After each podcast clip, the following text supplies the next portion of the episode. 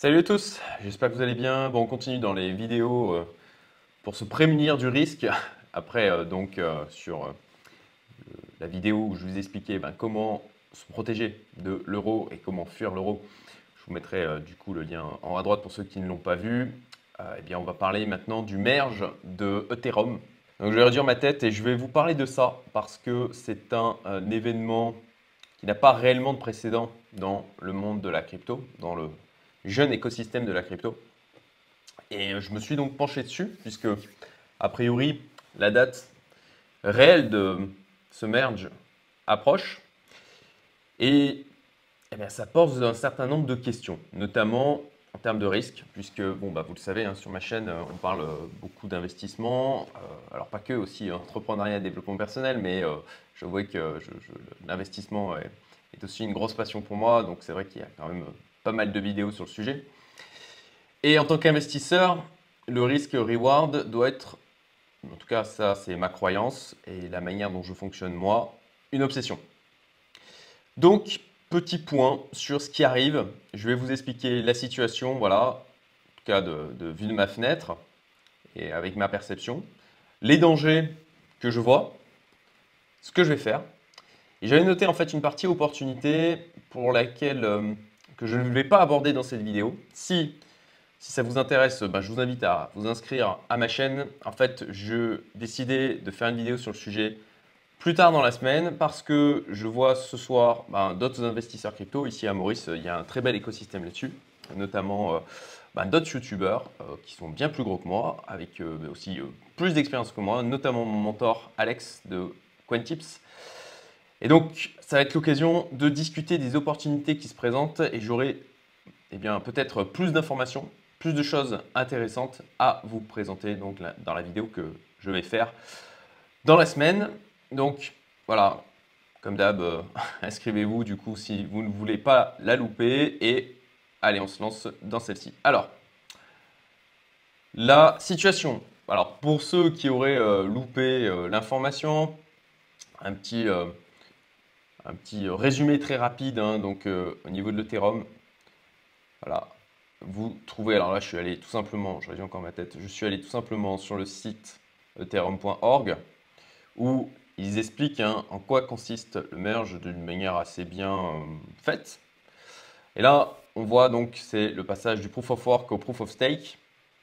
Actuellement, donc il y a la beacon chain qui fonctionne en parallèle et Bon, bah, le but du jeu, ça va être de bah, merger, réunir les deux, avec euh, bien tout l'écosystème Ethereum euh, qui fonctionne là-dessus. Donc euh, voilà, il y en a plusieurs. Oh, attendez, je remets mon micro.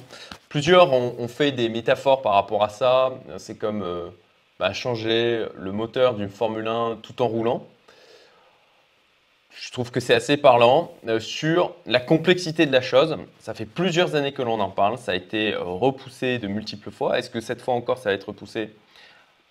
A priori, là aujourd'hui, avec les infos qui semblent surgir sur les réseaux, ce ne, sera pas le cas. Ça va vraiment euh, arriver. Et donc, il faut s'y préparer. C'est un très gros événement, hein, sans réel précédent. Alors, il y a eu des forks au préalable, puisque aujourd'hui, on a aussi tous les mineurs qui ne pourront plus profiter de l'écosystème Ethereum pour faire de l'argent. Il y a un mouvement qui s'est lancé avec euh, l'ETH POW, avec pour objectif donc de faire un fork de Ethereum avec une blockchain qui va continuer sur le proof of work et une autre, bah, celle officielle, qui va poursuivre sur le proof of stake. Clairement, ça présente un risque. Alors ça, je vais venir euh, en parler ici d'une manière plus détaillée avec, euh, alors je, ne suis pas un spécialiste technique de la blockchain, donc excusez-moi si je fais certaines erreurs, je suis avec euh, ma fenêtre d'investisseur spéculateur uniquement.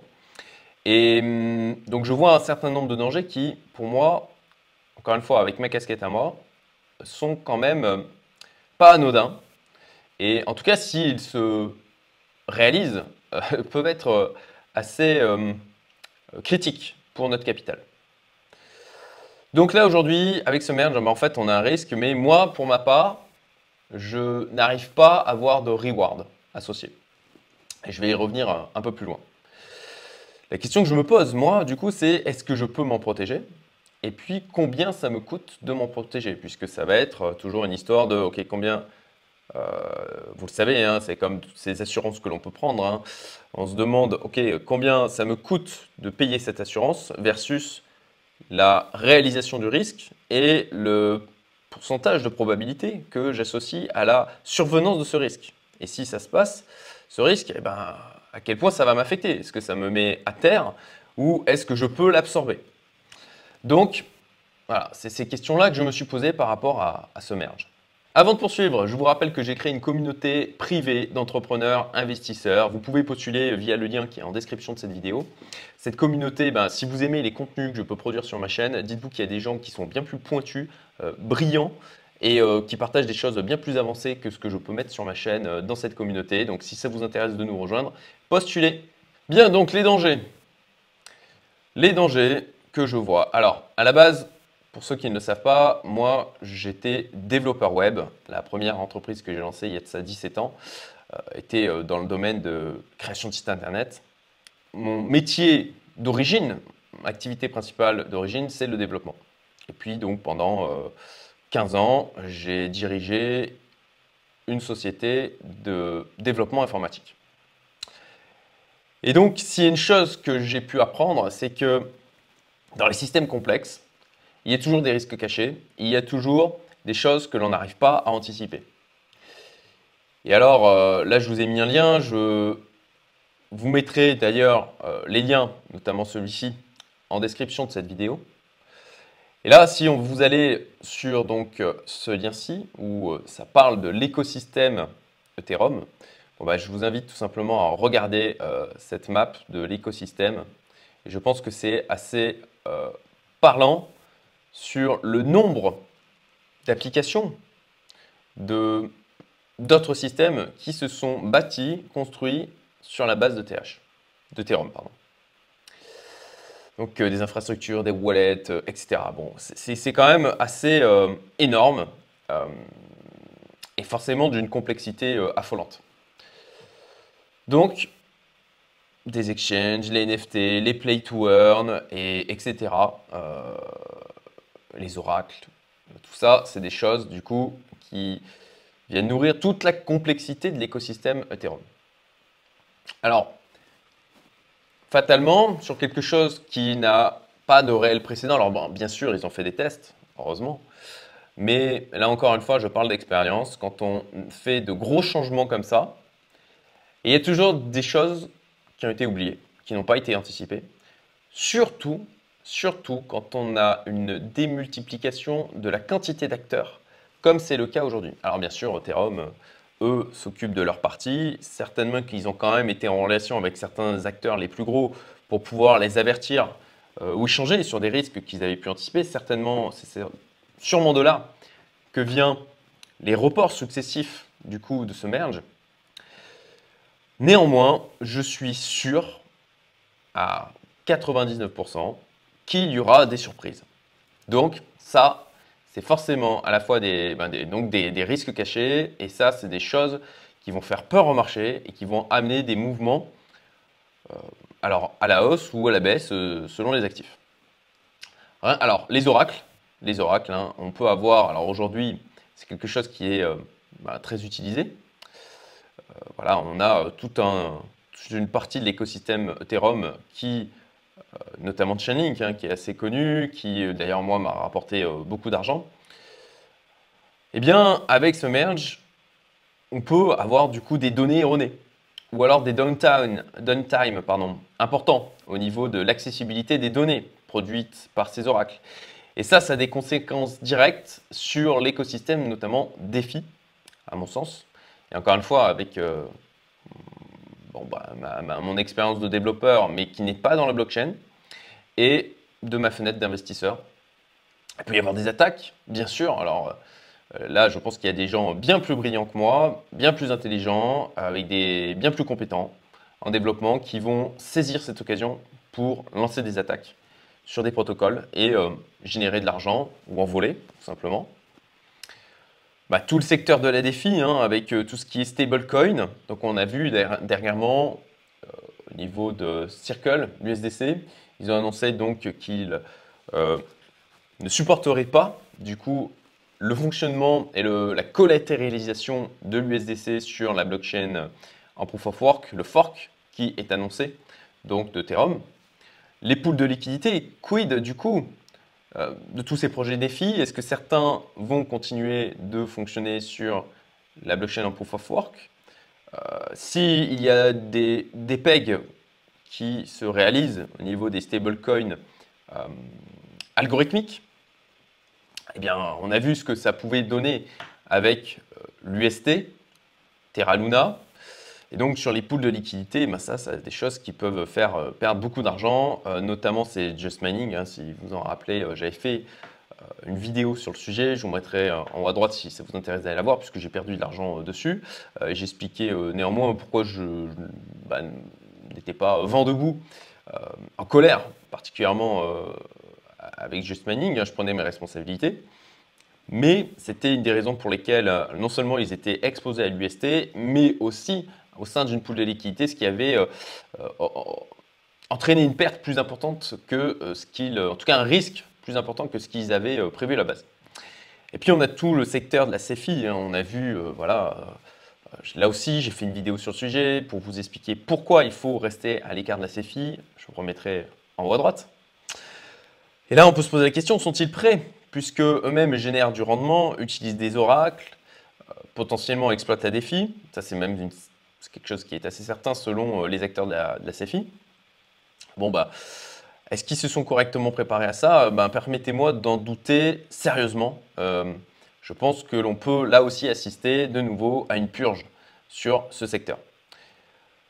Et puis, et puis alors là j'ai mis annulation du fork, je voulais dire en fait annulation du merge, mais c'est quelque chose qui peut se produire si ça se passe mal, eh bien, retour en arrière. Et alors là, là, j'ai du mal à juste imaginer les conséquences que ça pourrait avoir sur tout cet écosystème, les pertes de valeur engendrées, les problématiques euh, de, gestion des API, des informations remontées, tout ce qui est de la défi. Enfin, là, voilà, ça c'est euh, cas, cas euh, cataclysmique. Donc, ben, comme vous le voyez, on a quand même pas mal de choses qui sont à risque. Donc, qu'est-ce que je fais moi par rapport à ça? Alors, je l'ai déjà évoqué plusieurs fois sur ma chaîne. Euh, il y a certains projets sur lesquels je suis en mode hodl que j'ai décidé de garder euh, quoi qu'il arrive, avec le risque effectivement de voir la valeur qui va jusqu'à zéro, avec une stratégie de diversification du patrimoine qui me semble éclairée. Là-dessus aussi, je vous mettrai un lien en haut à droite où j'ai fait une vidéo il y a de ça, je crois, deux mois, où j'expliquais ben, ma stratégie patrimoniale et la manière dont je diversifie. Alors ça évolue en permanence, hein. bien sûr c'est pour vous, c'est plus euh, d'un caractère clairement éducatif. Hein. Tout ce que je dis dans mes vidéos ne sont pas des conseils en investissement, je ne suis pas conseiller en investissement. C'est juste, euh, je suis juste un, gars qui parle de ce qu'il fait et de ses propres réflexions. Donc voilà, ce que je fais de mon côté, bon bah il y a des choses comme mon XRP, je vais le garder, mon Bitcoin, je vais le garder. Par contre, il y a du Paxos Gold. Là, je dois avoir euh, dans les 120 ou 130 000 dollars en Paxos Gold, exposé du coup à l'écosystème Ethereum puisqu'il est euh, basé, euh, c'est un token en ERC20. Bon bah pour ma part, je vais pas prendre le risque parce que, écoutez, il y a un maximum, ça, peut très bien euh, parfaitement se passer et je le souhaite. Et je crois que ça, voilà, ça, toutes euh, les probabilités sont plutôt dans le sens de ça se passera bien. Mais si ça se passe mal, est-ce que, enfin, si on pousse les choses euh, loin, on va dire, bon ben, si ça se passe mal, qu'il y a un retour en arrière, ce genre de choses, ben quid de tous ces tokens en ERC20 Est-ce que je suis prêt à risquer d'avoir des stablecoins ou du Paxos Gold, alors que je peux très bien le mettre à l'abri et en fait m'exposer sur cet actif d'une manière différente, comme euh, tout simplement euh, soit en achetant de l'or physique, soit en utilisant, là aussi j'avais communiqué dessus, des ETF. Euh, e bon ben, moi mon choix est fait, je vais sortir tout mon Paxos Gold du coup de la blockchain, tout rapatrier sur des comptes courants bancaires classiques, là aussi, j'en ai parlé de quelle banque j'utilise. Bon, ça fait un paquet de liens au final que j'ai à mettre en haut à droite. donc allez le voir là aussi si ça vous intéresse.